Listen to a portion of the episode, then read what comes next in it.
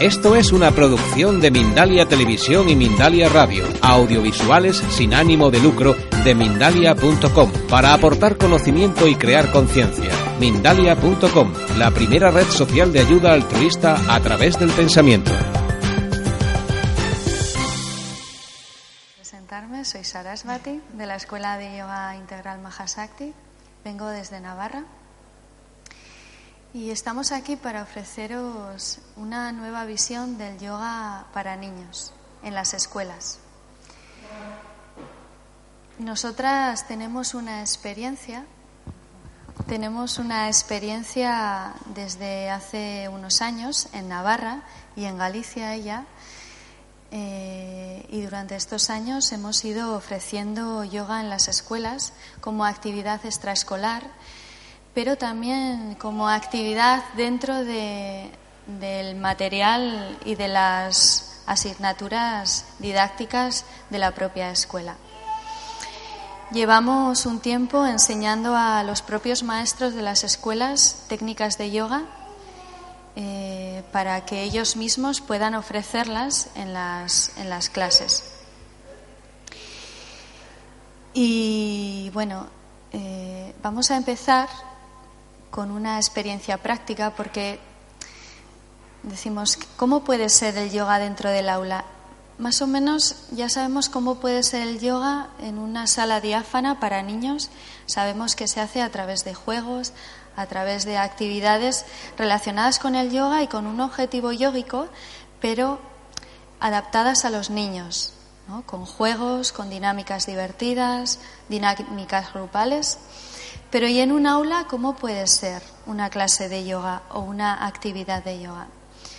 Ahora vamos a tener la experiencia y después hablaremos, ¿vale? La primera experiencia que podemos ofrecer a los niños cuando se acercan al aula, a nuestra clase, si somos profesoras, es la de ayudarles y enseñarles a que mantengan una postura correcta en el pupitre. ¿Vale? Eh, por ejemplo, si ahora vosotras tomáis conciencia de la posición en la que os encontráis en este momento en la silla, podéis observar que vuestro cuerpo tiene una tendencia, ¿vale?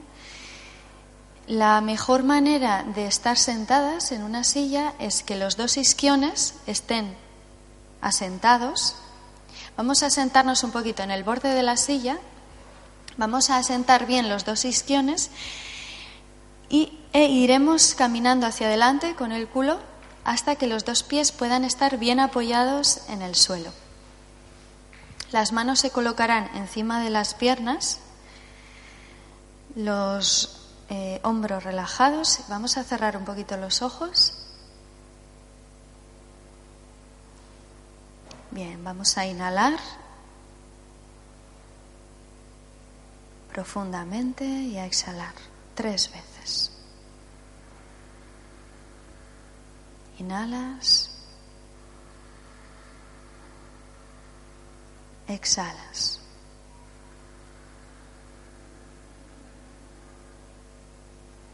Inhalas.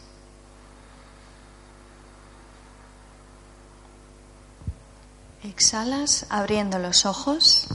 Enlazas las manos. Vamos con un par de asanas. ¿Cómo podemos hacer asana en el pupitre? Enlazamos las manos Giramos las muñecas hacia afuera, estirando los brazos e inhalando elevamos los brazos. Intentamos eliminar la curvatura lumbar metiendo el abdomen un poquito hacia adentro. Cerramos los ojos y hacemos tres respiraciones profundas. Inhalas. Exhalas. Inhalas.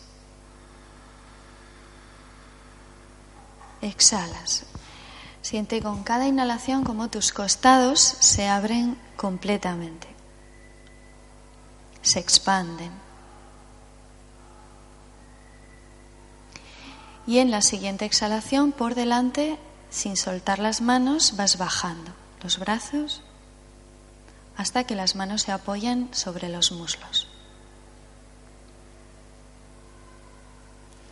Bien, esta postura que acabamos de hacer, este asana, es activante. A los niños les despierta. ¿vale? Y ahora vamos a hacer una asana de flexión. Llevamos la cadera hacia atrás, buscando el respaldo de la silla. Los pies tienen que intentar mantenerse apoyados. Inhalamos y al exhalar nos flexionamos hacia adelante llevando las manos hacia los pies. La cabeza se queda suelta. Cerramos los ojos. Busca tu comodidad en esa posición y relaja todo. Relaja los hombros, los codos, las manos, el cuello, la cabeza.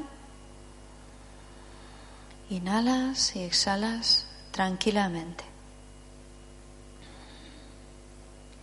Dos veces más.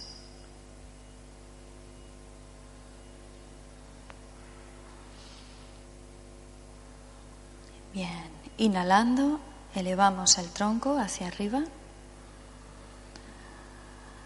y buscamos otra vez la posición de espalda recta, pero ya apoyándonos en el respaldo de la, silla. Con la espalda buscamos el, respaldo de la silla. El culo tiene que ir muy atrás, muy atrás, ¿vale? Para que la zona lumbar no se flexione, no se quede flexionada. Ya, vale, pues ahí dentro de... Bueno, las sillas de la escuela no, no son mucho mejores que estas, son así. Ya, se te queda mucha curva.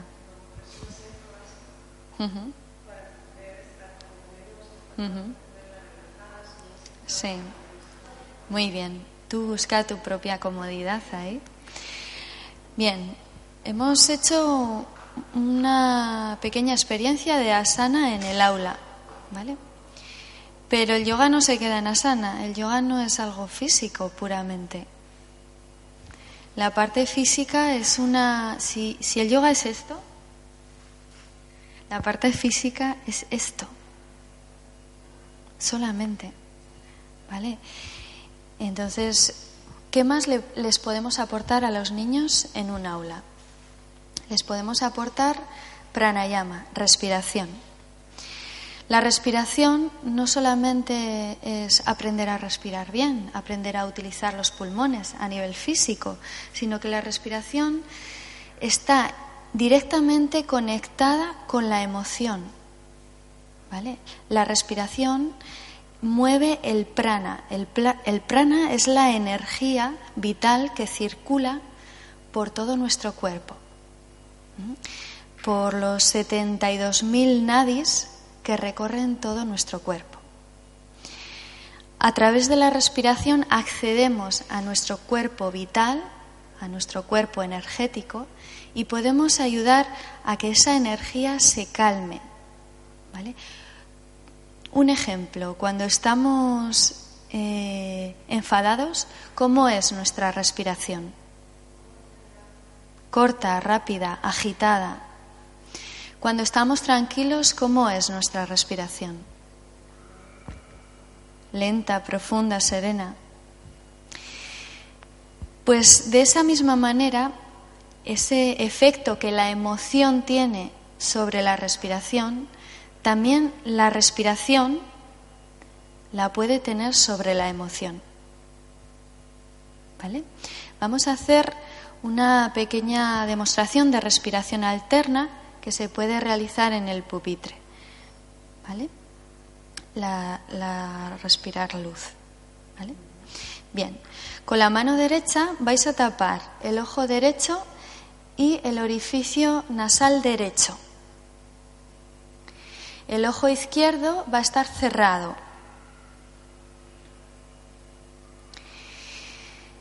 De una forma natural, como estáis, solamente es el orificio izquierdo el que está cogiendo y expulsando aire. Vamos a sostenernos en unas cuantas respiraciones profundas, suaves y alargadas.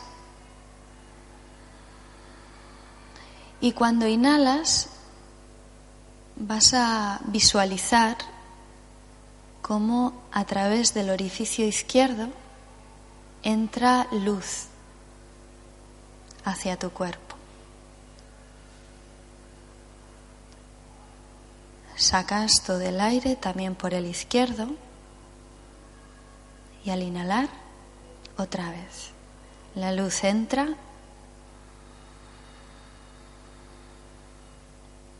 y el aire sale.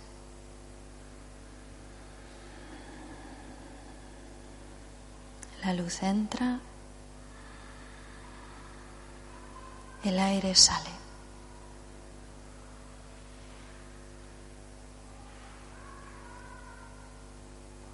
Suavemente iremos cambiando la mano. Ahora la izquierda tapará el orificio izquierdo y seguiremos inhalando, dejando que la luz entre por el orificio derecho.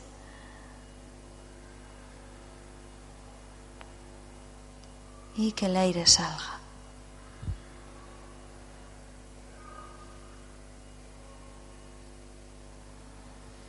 La luz entra.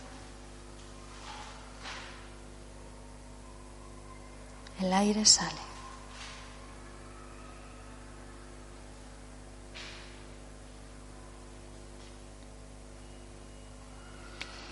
Bien, y vamos apoyando la mano izquierda sobre la pierna. Abrimos los ojos. ¿Cómo sentís? ¿Bien? Los niños, a diferencia de los adultos, necesitan hacer mucho menos tiempo una práctica para conseguir sus beneficios. Los adultos somos más duros.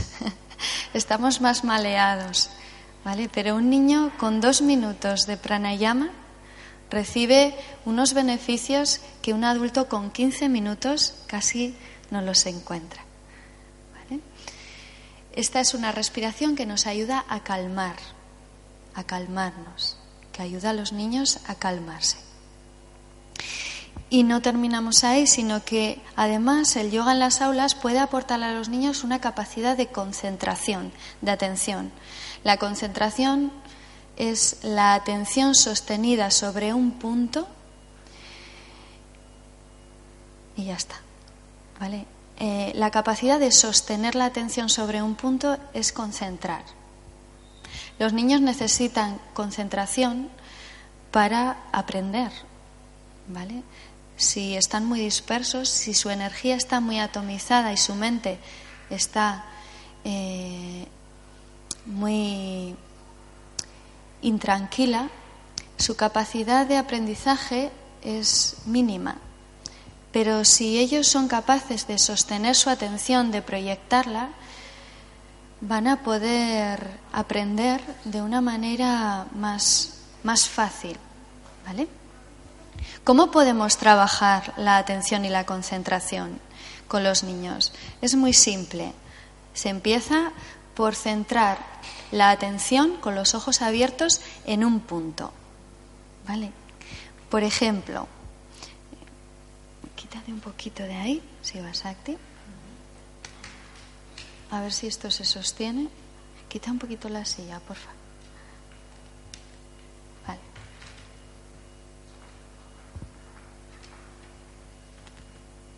Bien, ¿veis todos este? Este papelito blanco. ¿Lo veis? Pues vais a llevar vuestra mirada hacia él. Vais a mirar ese punto blanco, ese papelito blanco, y vais a centrar vuestra atención en él. Vais a intentar que vuestra atención esté continuamente en ese papel blanco. Puede ser que os entren ganas de moveros, de mirar hacia otro lugar, de arrascaros. Pero vamos a intentar no hacerlo. Vamos a intentar sostener la atención ahí.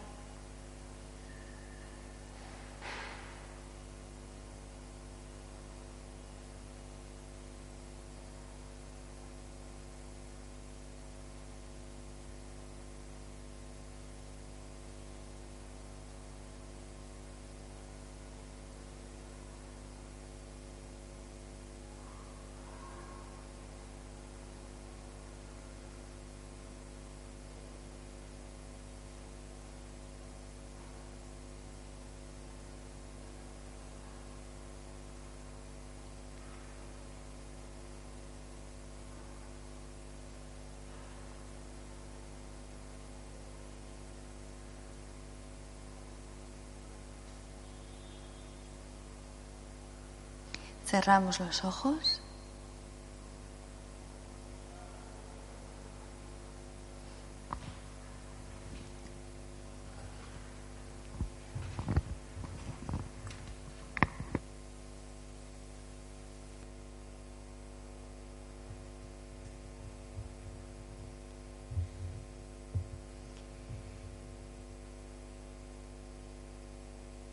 Bien, y ya, ya podemos ir abriendo los ojos.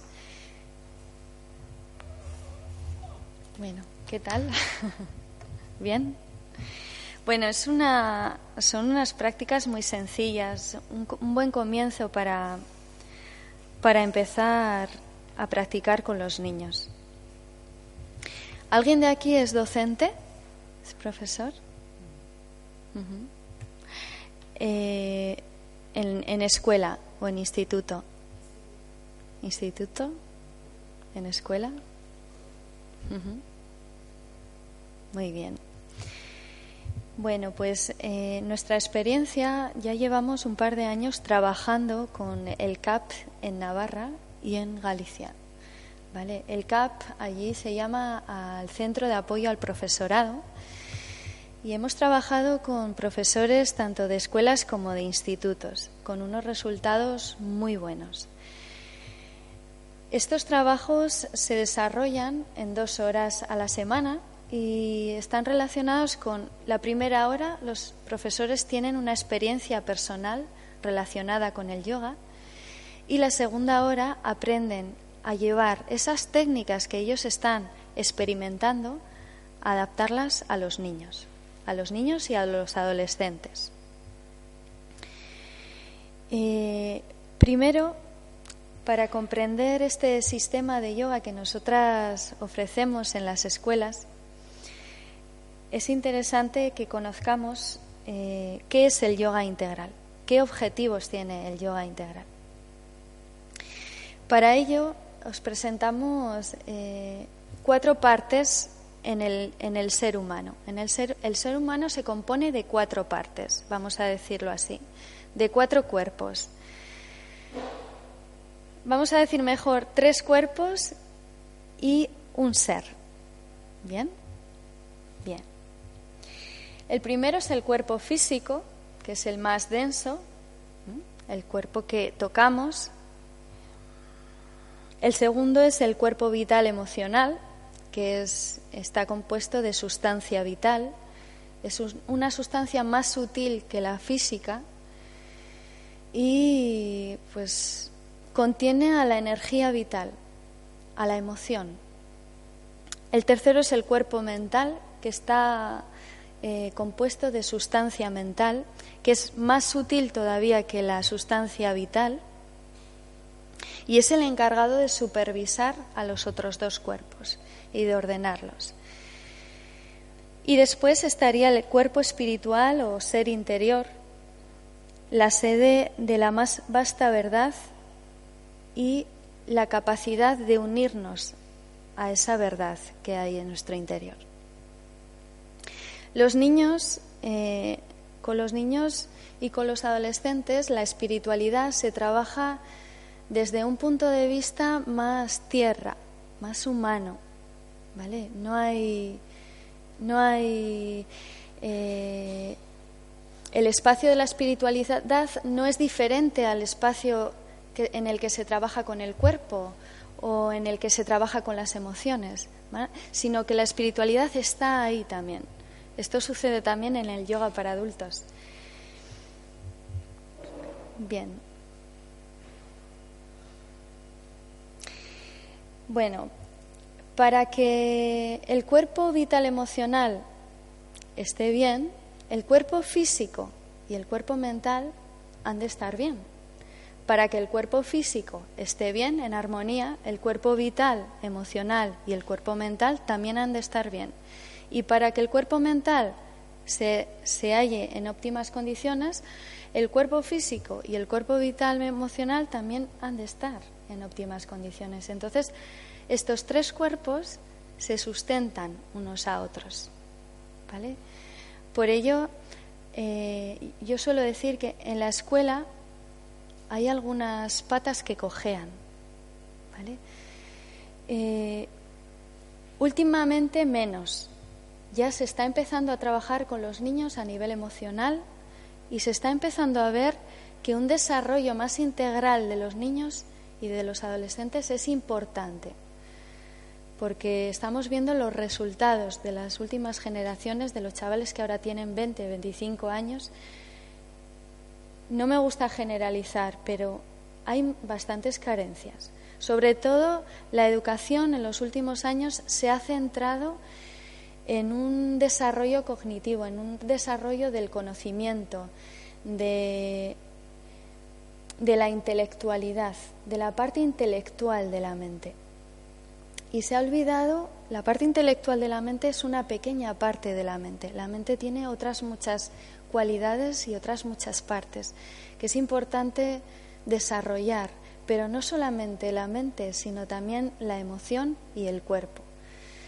Por eso consideramos que el yoga integral es un trabajo muy completo para ayudar a los docentes a que enseñen o ofrezcan a los niños ese acompañamiento de crecimiento. ¿vale? Los niños están en época de crecimiento y necesitan un acompañamiento del profesor, del docente, de los padres, pero íntegro. Yo no estoy aquí para, para enseñarte solo a, a, conocer o a probar estas materias, sino estoy aquí para acompañarte en esta época de crecimiento que estás viviendo. ¿Cómo podemos eh, ofrecer esta estructura de trabajo relacionada con el yoga integral a los niños? Bueno, hay un tema en el yoga, en el yoga general, en el yoga clásico, que se llaman los Yoga Sutras de Patanjali. ¿Conocéis esto? Sí. los Yoga Sutras de Patanjali es un texto, es un texto antiguo. Bueno, Patanjali fue un, un filósofo del siglo III antes de Cristo que recogió todos los textos antiguos del yoga y los les dio un sentido, les dio un orden. ¿Vale? Eh, hay un libro que se llama Los Yoga Sutras de Patanjali, que por cierto os lo recomiendo, está, es muy interesante. Y en una parte de ese libro está el Astanga Yoga de Patanjali.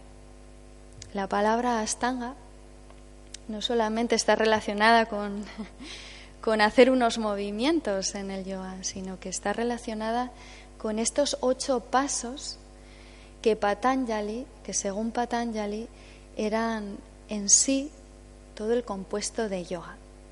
¿Vale? El primero de los pasos es llama, la actitud que tenemos hacia el entorno, hacia todo lo que nos rodea, hacia las personas que nos rodean, hacia eh, la tierra, hacia la naturaleza, hacia los animales, hacia nuestras propias cosas, nuestra habitación. En un aula sería hacia nuestros compañeros, hacia mi pupitre, cómo lo tengo ordenado o cómo no lo tengo ordenado, hacia el profesor, qué relación tengo con el profesor. Sería un poco armonizar a través de llama la relación que el niño o el adolescente tiene para con su entorno, en este caso para con la clase. Entonces se van desarrollando unas dinámicas de yoga para trabajar esa relación del chaval, del niño, para con su entorno. El segundo paso es niyama, la actitud hacia nosotros mismos. ¿Qué actitud tengo hacia mi cuerpo, hacia mis emociones, hacia mis pensamientos? ¿Cómo, ¿Qué capacidad tengo para respetarme, para no eh, fustigarme cuando cometo un error, para ser bueno conmigo mismo. Después estaría sana, postura mantenida sin esfuerzo, que es lo que acabamos de hacer, ¿vale? Sostener una postura. En el pupitre hay diversas posiciones que se pueden hacer para que los niños vayan adquiriendo una mayor capacidad física de poder permanecer con su cuerpo a la vez de relajado, estirado. ¿Vale? Los que sois docentes, esto sonará, ¿no? Pues los niños, de, eh, yo he sido profesora de yoga para niños durante muchos años y tanto los padres como otras personas me dicen siempre, jo, seguro que los niños son súper elásticos y digo, para nada, o sea, a partir de los seis años es cuando los niños empiezan a ser emocionalmente independientes, ¿vale? Y es a partir de los seis años cuando su cuerpo comienza a endurecerse. Sobre todo la parte posterior de las piernas, los isquiotibiales. La espalda empieza a curvarse, el pecho, los hombros empieza a cerrarse y el abdomen empieza a perder tono. ¿vale? Por eso es muy importante el asana en ellos, mantener una práctica de asana. Además, a través de asana logramos encontrar unos estados muy interesantes para que los niños aprendan a estar atentos a lo que el profesor les está diciendo. ¿Vale? Cuando el cuerpo está desparramado, mi mente no puede estar despierta, pero cuando el cuerpo está atento, está fuerte, está disponible, mi mente está, está ahí. Por eso os he empezado a decir que cuerpo, emoción y mente son uno.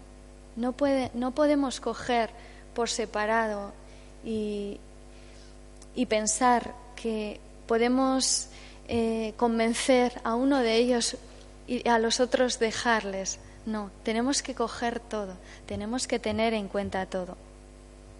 Después de asana estaría pranayama diferentes técnicas de respiración que realizamos con la intención de acceder a la emoción para que la emoción no sea un obstáculo a la hora de aprender. Si el niño está aburrido, está distraído, está cansado, eh, está emocionalmente intranquilo, pues le va a ser muy difícil prestar atención. Pero si el niño emocionalmente está tranquilo, está calmado, su atención va a estar más disponible para ese momento de aprendizaje. Después tenemos pratyahara. Pratyahara eh, se define como la abstracción de los sentidos. En el yoga para niños, pratyahara es relajación. ¿Vale? ¿Cómo podemos relajar a los niños en una silla, ¿no? sentados en una silla? Pues es, eh, yo empiezo eh, facilitándoles, invitándoles a que cierren los ojos, poniéndoles una música suave durante tres, cuatro minutos y de esa forma pues ellos van consiguiendo un estado más tranquilo, ¿vale? Van aprendiendo a como a darle importancia y sentido al, estar tranquilos. A veces parece que tienen que estar todo el rato moviéndose, pero a través de la relajación ellos consiguen ver eh, la importancia de la tranquilidad. Después tenemos Dharana, empezamos con el tema más de atención y concentración. Diana, observación y Samadhi, conexión. Bien. Pues de aquí, ¿cómo podemos unir el yoga integral con los sutras de Patanjali? El cuerpo físico, con niyama y asana. Niyama son las actitudes que uno tiene para consigo mismo. ¿vale? Es mi trabajo personal con mi cuerpo, con mi emoción y con mi mente.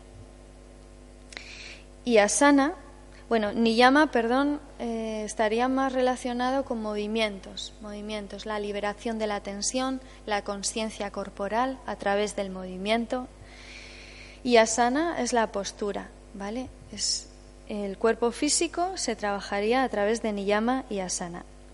El cuerpo vital emocional a través de llama, la actitud que tengo hacia mi entorno, pranayama, la respiración y pratyahara, la relajación. Vale, a través de llama trabajamos la ecología emocional. La ecología emocional se, compone de diferentes partes. La primera parte es aprender a ponerle nombre a aquello que siento. ¿Vale? ¿Para qué? Para la segunda parte, que es expresarlo. Si no, si no identifico lo que siento, ¿cómo puedo expresarlo? Si yo siento un enfado hacia ti, pero yo siento algo pero, y estoy mal contigo, pero si yo reconozco que es un enfado, puedo decirte, me siento enfadada. La tercera parte es aprender a escuchar sin juicio. Porque si tú me dices a mí, estoy enfadada, yo en vez de enfadarme porque tú estás enfadada o en vez de culparme, te voy a escuchar sin más. Ya está, te escucho. Escucho lo que sientes tú. Y la cuarta parte sería aprender a expresarme. ¿Vale? Aprender a a estar en esa expresión y aprender a resolver conflictos. ¿Vale? Cuando tú estás enfadada conmigo y yo estoy enfadado contigo, ¿cómo podemos resolver eso?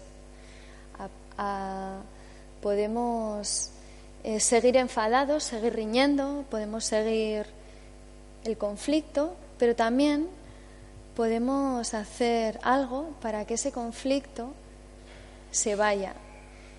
Y la pauta más importante para que un conflicto se diluya es el sentirme escuchado y el escucharte. Hay una dinámica que hacemos concreta para la resolución de conflictos, pero en resumidas cuentas es esto. ¿Vale? Si yo estoy enfadado contigo, si he tenido algo contigo y me siento escuchado por ti, en mí ya no va a haber esa tensión. Ya está, porque la he sacado y además me siento escuchada, me siento reconocida. Y además si, si sé, si tengo la capacidad de escucharte, escuchar tus sentimientos, pues en ti tampoco va a haber problema, tampoco vas a sostener el conflicto y ese conflicto de una forma eh, natural se diluye. Eso sería, en resumidas cuentas, ecología emocional. ¿Vale? Y después estaría el pranayama con la conciencia respiratoria y pratyahara la relajación. Pasaríamos después al cuerpo mental con dharana, dhyana y samadhi, atención, concentración, meditación y conexión. ¿vale? Los niños eh, se hallan en un estado de conexión bastante continuo. No, no les hace falta como a nosotros los adultos que nos recuerden, ve a tu centro, porque ellos, ese, ese camino entre su ser y, y ellos, su ego, a lo que llamamos en yoga ego, es mucho más corto que cuando somos adultos. Cuando somos adultos ese camino es más largo, nos hemos alejado más, pero cuando somos niños estamos más cerca de él. No significa que los niños estén en un estado de samadhi, en un estado de iluminación. Los niños les falta una cosa y es la experiencia, la experiencia de la vida. Y es lo bueno que tenemos los adultos, los adultos tenemos una experiencia de la vida a través de la cual hemos ido aprendiendo, si nos hemos dado esa oportunidad, claro. si no nos la hemos, dado, estamos llenos de resentimiento, de culpa, de todas esas cosas que nos impiden encontrar el bienestar y la salud. Pero si nos hemos dado esa oportunidad de aprender de nuestras experiencias, sean cuales sean, estamos cargados de sabiduría, de esa sabiduría que, que no se transmite con palabras, que se transmite con presencia. Bien. ¿Qué, ¿Cómo vais? Bien. ¿Os parece interesante? Sí. vale, no tenemos mucho tiempo, pero eh, había preparado un PowerPoint eh, para mostraros, pero eh, con el iPad no puedo conectar en la pantalla. Así que os estoy diciendo un poco, por eso me estoy enrollando un poco más, os estoy diciendo eh, todo lo que había preparado para que vieseis. ¿Qué objetivos podemos encontrar con el yoga en las aulas? Aparte de todos los que os hemos dicho, liberar las tensiones, adquirir un mayor dominio sobre la respiración, sobre los procesos emocionales, aprender a ponerle nombre a lo que siento, crear un ambiente de cooperación en el aula, fomentando la inclusión. ¿Esto suena? Bueno, igual os suena más, sobre todo a los docentes, la exclusión. Siempre hay alumnos que se quedan al margen, que se quedan excluidos del grupo. Y son alumnos a los que normalmente les cuesta más seguir la dinámica de, la clase. Entonces, a través de unas dinámicas concretas de yoga que el propio docente puede realizar, puede hacer que todos los niños se sientan iguales entre ellos.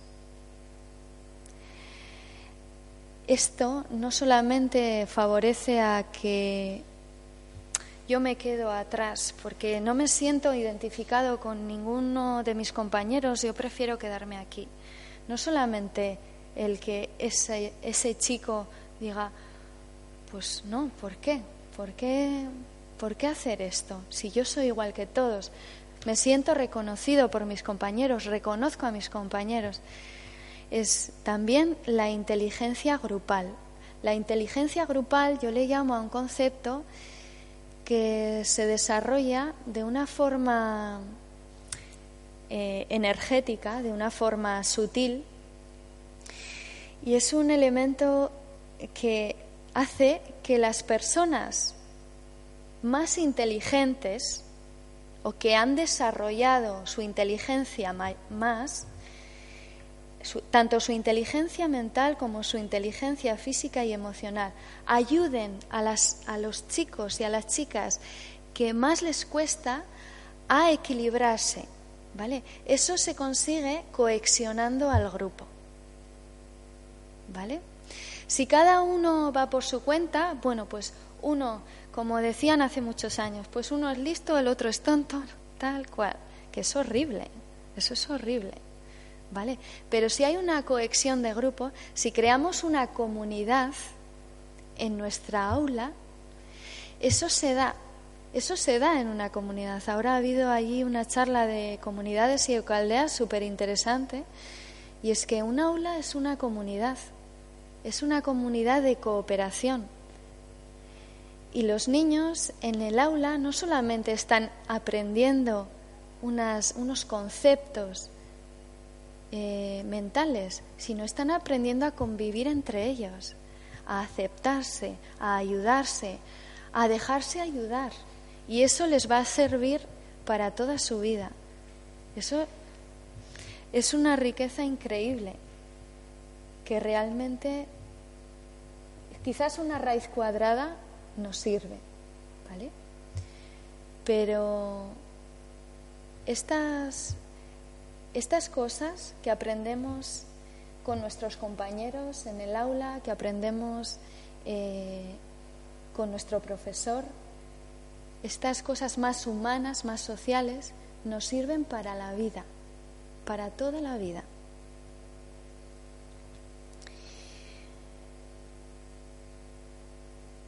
Bien, aprender a estar presentes, fomentar la capacidad de darse cuenta o ser conscientes, experimentar el placer y la satisfacción por el silencio. Muy importante que haya momentos de silencio durante el desarrollo de, la, de las asignaturas o de, de lo que hagáis cada uno, que haya momentos de nada. sí, ya sé, reconozco esa mirada. agudizar los sentidos y aprender a conectar con su mundo interior, aprender a estar dentro. El mundo de hoy es todo fuera, fuera. Eh, ordenadores, juegos, centros comerciales, eh, todo es salir hacia afuera, todo. Nuestra atención está siempre hacia afuera. Y enseñar a los niños a entrar adentro es una riqueza que ellos siempre la van a agradecer durante toda su vida. Yo de, verdad la hubiera agradecido mucho si de pequeña mis profesores me hubieran dado esta oportunidad. Muchísimo la hubiera agradecido. La he tenido que aprender después. Me he pegado muchos leñazos, como decimos por el norte. Pero bueno, afortunadamente aquí estoy. sí. Sí, al final es la vida la que nos va enseñando, pero puede ser que podamos ahorrarnos muchas cosas. Si las personas que nos acompañan desde que somos niños, tanto padres como profesoras, todas las personas que nos sostienen ahí eh, son conscientes y nos ayudan a serlo. ¿no? Bueno, pues si queréis hacer alguna pregunta, tenemos unos minutillos, ¿sí?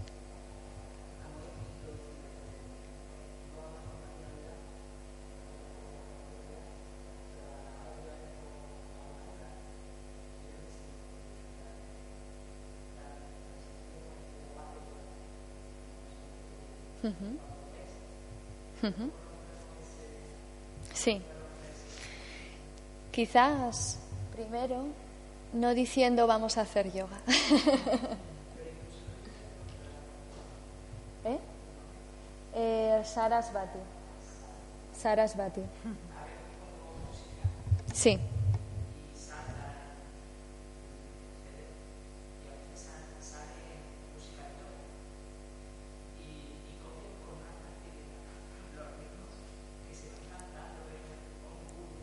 Qué bien. Joder. ¿Por qué?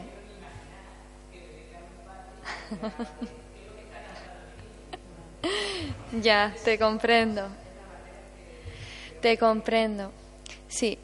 Luego también, yo con los niños suelo cantar mantras en su idioma materno, ¿vale? En castellano, por ejemplo reconozco lo que dices. Puede haber un, como una especie de miedo a través de los profesores y de los padres a que metan a nuestros niños cosas en la cabeza que no, que no, no, que no tienen por qué entrar en su cabeza.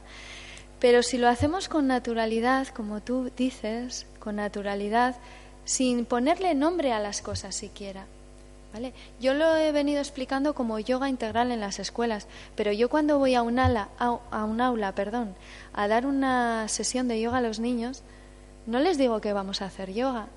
O a las docentes que se han formado conmigo, no les digo decirles que vais a hacer yoga, sino llegad a clase, vamos a hacer una cosita, cerrad un poquito los ojos, respiramos de esta manera.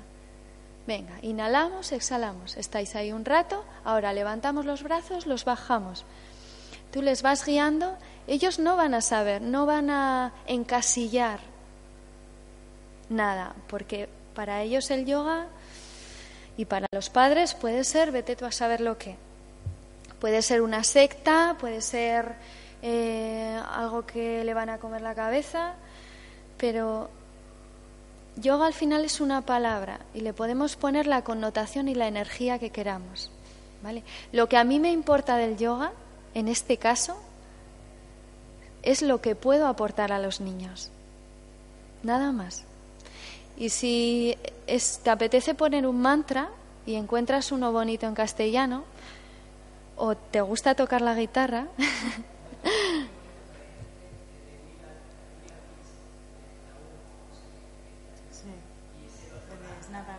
Ajá. Pues es muy bonito. Yo la verdad es que suelo decirles a, las docentes que siempre me vienen con esta cuestión, que no tengan miedo, que no tengan miedo, que, que si los padres ven que los niños están contentos, yo creo que los que sois padres esto lo veis. Si veis que vuestro hijo está contento, está feliz, ¿qué más queréis? ¿Qué más queremos? ¿No? Eso es lo que nos importa. Y que el profesor desarrolle su conciencia, se, se, ocupe de ellos, no solamente de su lección y se vaya, sino haga otras cosas con ellos creativas. Es genial. Yo no tendría miedo ahí. Mm.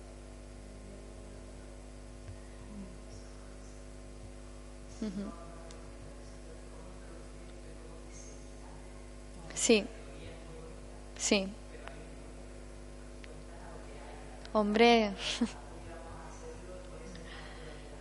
sí, sí. ¿Qué, ¿Qué materia das tú?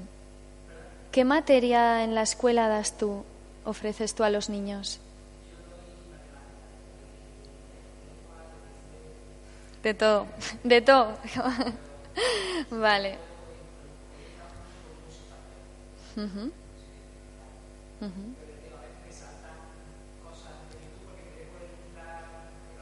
Sí.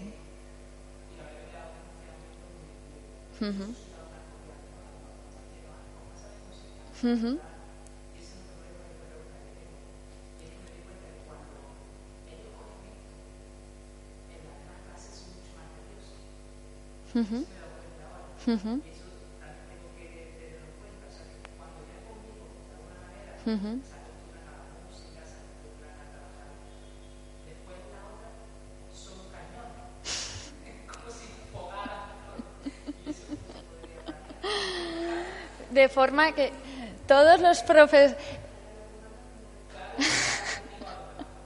Eso es.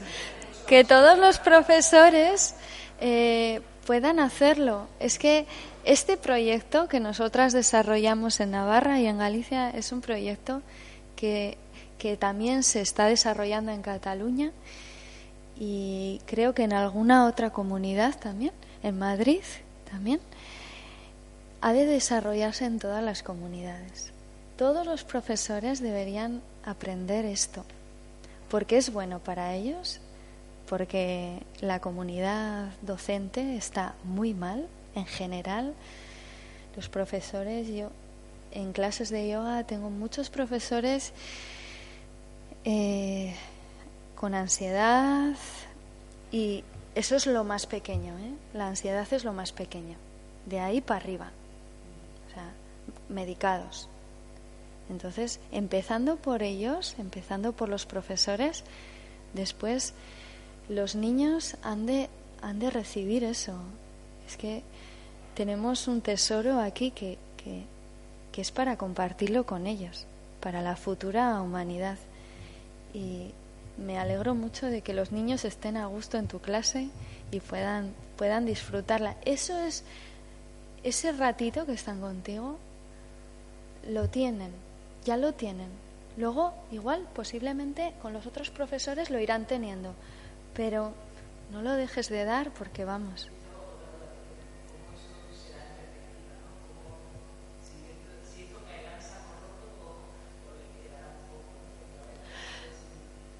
No, no cae en saco roto nunca, nunca, nunca. Y además, eh, como os decía antes, lo que un niño hace dos minutos se queda en él muchísimo tiempo. ¿eh? No es como los adultos que nos cuestan más las cosas y además enseguida se van. ¿Vale? A los niños se les asienta mucho más. Y yo he tenido niños que les he dado clases y, y de repente han pasado años. He tenido niños que les he visto crecer desde los cuatro años hasta los diez años, conmigo haciendo yoga. Y de repente un día, con diez años, me acuerdo que un día me contaste esto y, después, eh, pues, eh, pues eso, me acuerdo de que me contaste esto. Y qué bonito yo, ¿eh? Y luego alguna experiencia de docentes es en, en las clases, en las aulas, es que los ni que ellos empiezan a ofrecer eh, técnicas de yoga en el aula y de repente porque yo en el programa les, invito a los profesores a que estas técnicas, hay un plan de trabajo para que estas técnicas las vayan aplicando.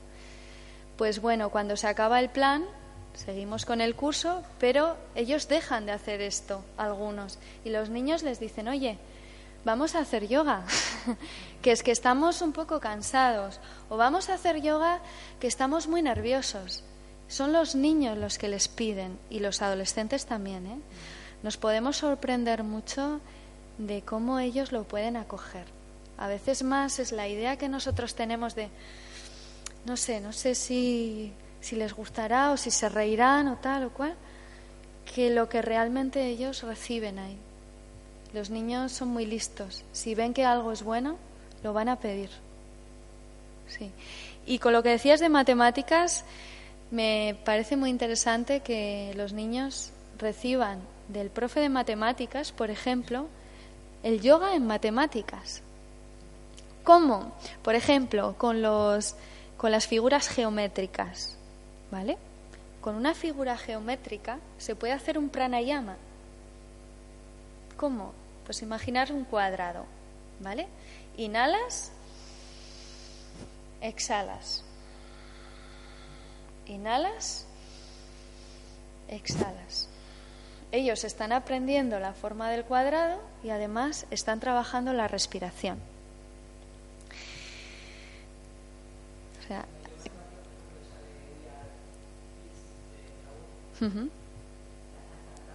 Sí.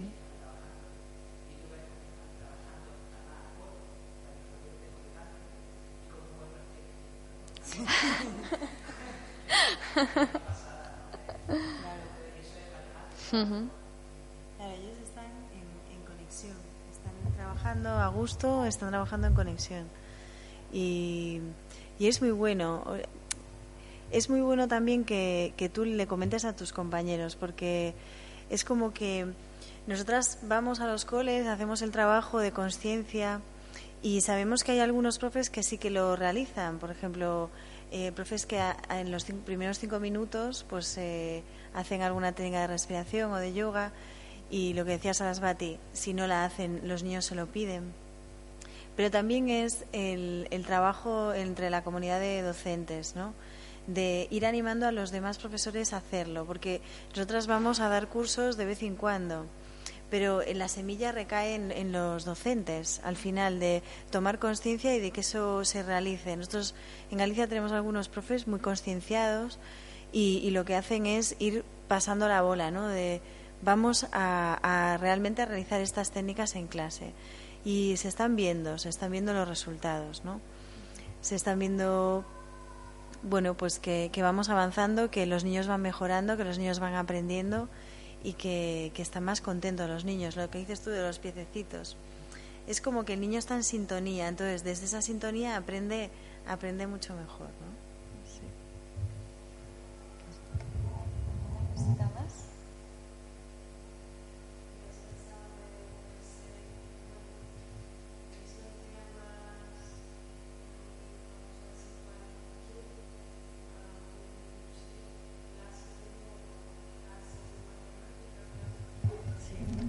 Sí.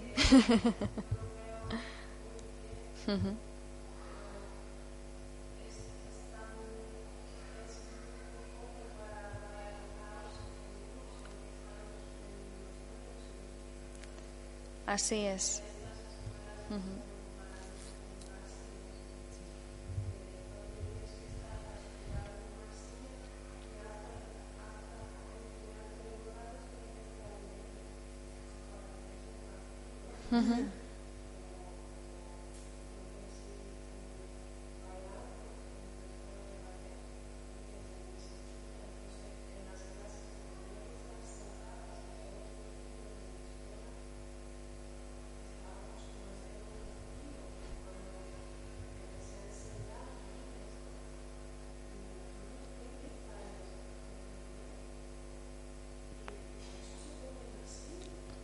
Claro.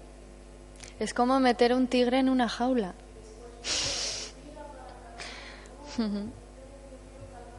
ya. Sí. Después hay momentos y momentos. No obstante, de la, la pregunta que haces me parece muy interesante porque esta estructura de yoga en el aula está dedicada, eh, está dirigida hacia el aprendizaje en la escuela, ¿vale? Pero realmente el yoga podría estar direccionado en, perfectamente como una materia más, como una asignatura más en, la educación. Y, de esa forma los niños pudiesen aprender la importancia de conocer su cuerpo profundamente, la importancia de conocer sus emociones profundamente, de conocer su mente, de trabajar la meditación, de trabajar la presencia más profundamente, ya no dirigido hacia aprendo mejor matemáticas o lenguaje, sino esto lo hago para aprender sobre mí. Por supuesto,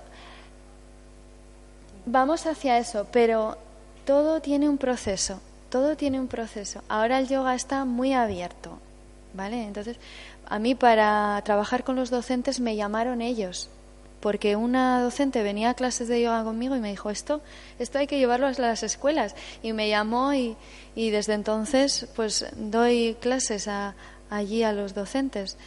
Entonces se está abriendo todo mucho, pero poco a poco sobre todo las personas adultas tenemos que ir más, siendo más conscientes de nosotros mismos, ir trabajando y estando con los niños más conscientes de nosotros, para que ellos a través del ejemplo aprendan eso. Porque si no, los niños van a crecer igual, igual que nosotros, van a pasar por lo mismo. Entonces, para que sean los niños eh, para que en ellos haya una mayor conciencia, en nosotros la tiene que haber. Nosotros tenemos que trabajarnos personalmente.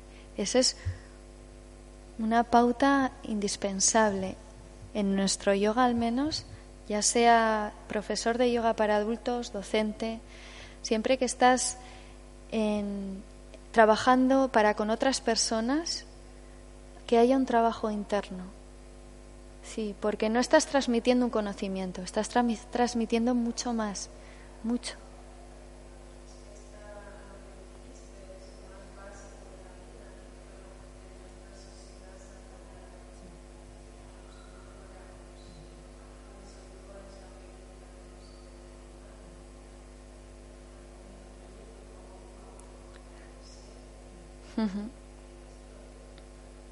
Eso es.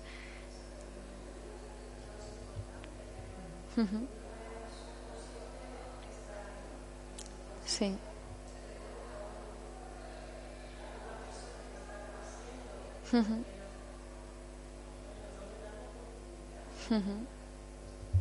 Así es.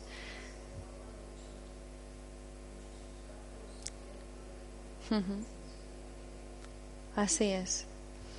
La forma de, ofrecer estas técnicas es todavía es rígida para, para las personas que nos trabajamos, todavía tiene carencias, pero para la comunidad en general es un primer paso.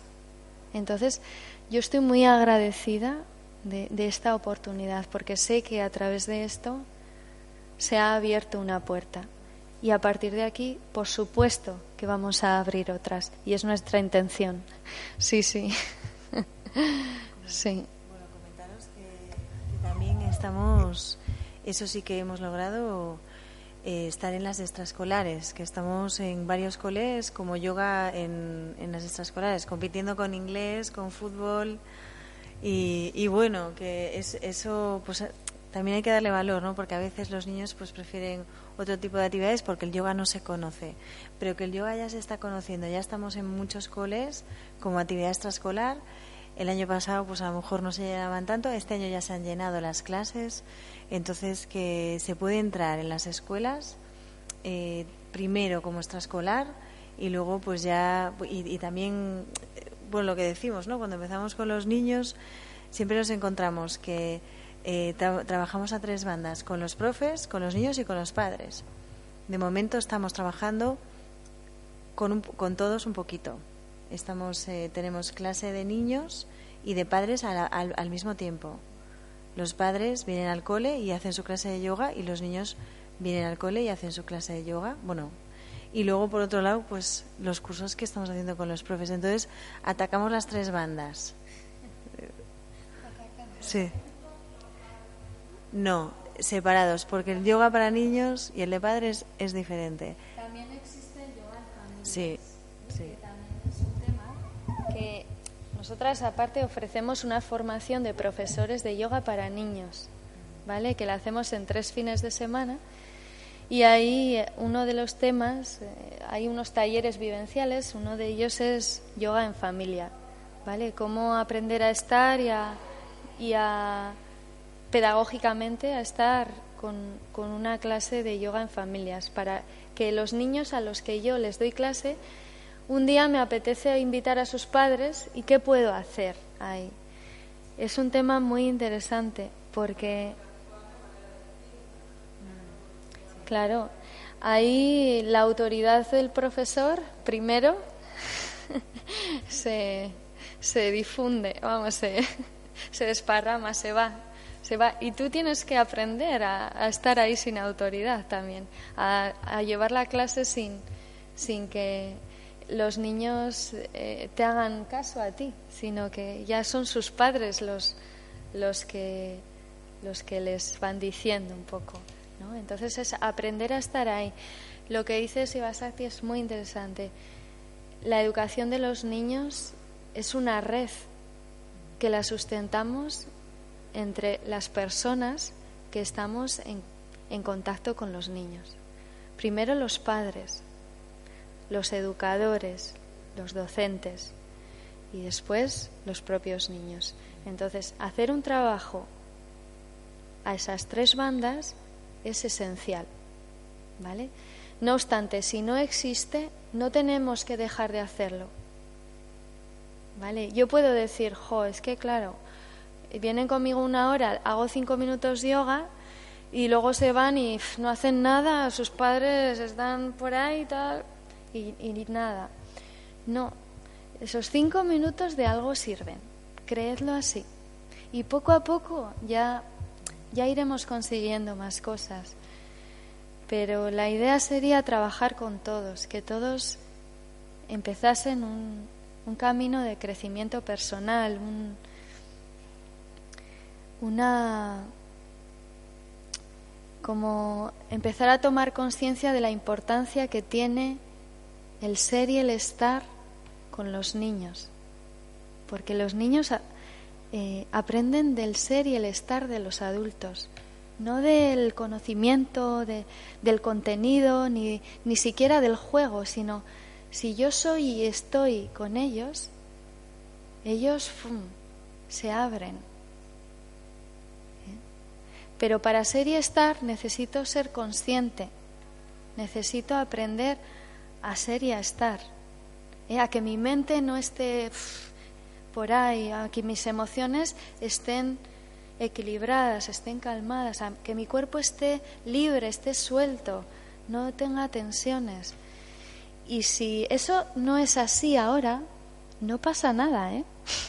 Es un camino, es un camino en el que vamos hacia ello.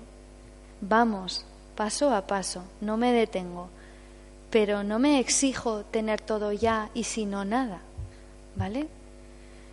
Es, me respeto, respeto mi punto, respeto donde estoy, uno de los principios esenciales del yoga, y desde ahí trabajo.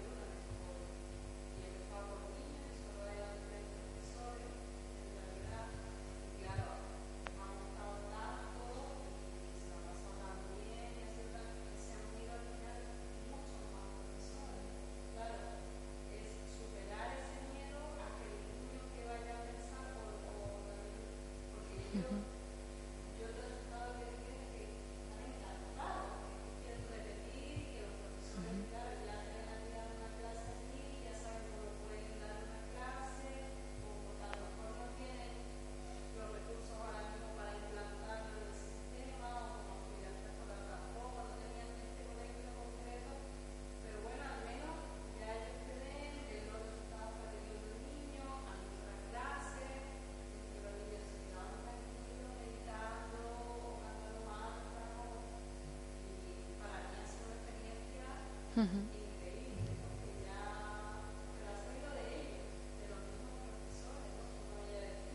Mm-hmm.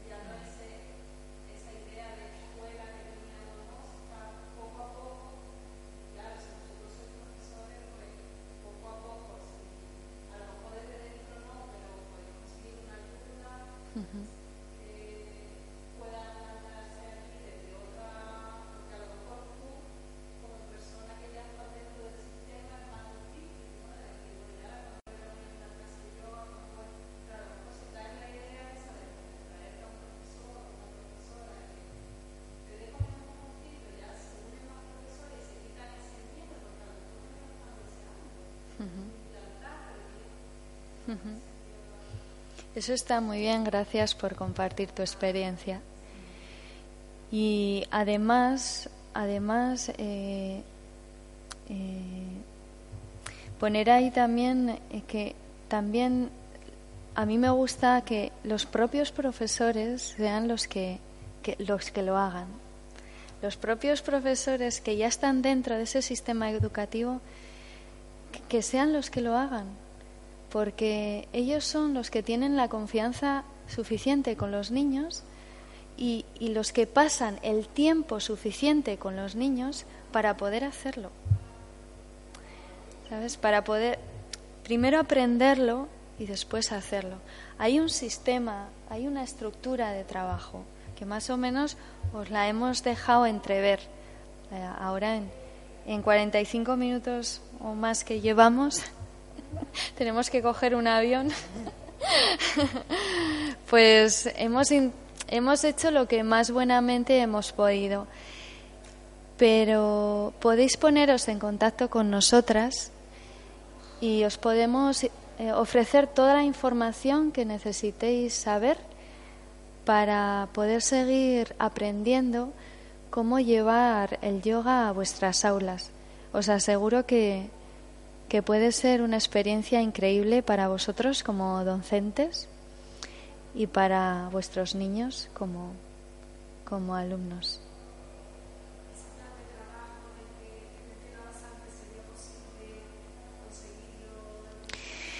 Ese plan de trabajo es una, se estructura en un curso. Eh, entonces, es, es un cuadro vacío que durante el curso se va aprendiendo técnica a técnica, porque una técnica puede ser esto. ¿eh? Yo te lo doy a ti y tú lo tienes. Y dices, ah, pues vale, pues ya está. Vale, pero si yo esto me lo pongo,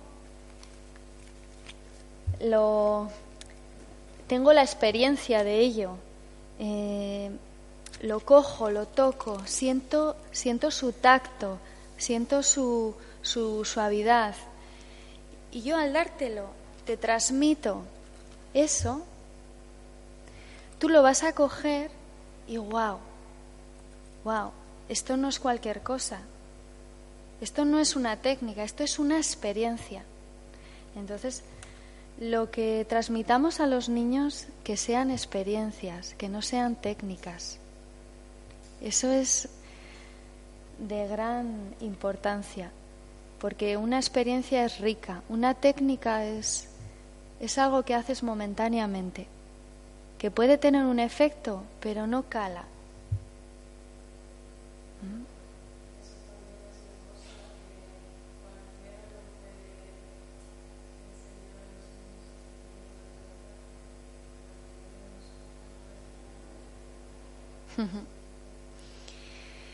Por eso, eso es. Sí, por eso en nuestros cursos lo que hacemos es, primero, que los profesores tengan la experiencia y después esa experiencia la puedan comunicar, la puedan compartir. Es, eh, sin experiencia no puede haber eh, aprendizaje real. Puede haber un aprendizaje mental, memorizado, Pero un aprendizaje real no, no puede haber sin experiencia. Yo estoy compartiendo con vosotras ahora una experiencia, no un conocimiento. Y si vas ti también, porque es algo, es nuestro trabajo. Es una experiencia personal y laboral lo que hemos compartido. Y creo que algo ha llegado, ¿o no? algo ha llegado, ¿no?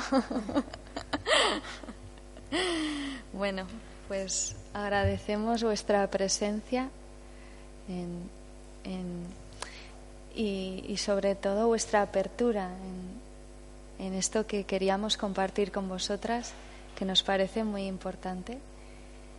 Y os agradecemos también pues, el haber asistido. Gracias. Namaste.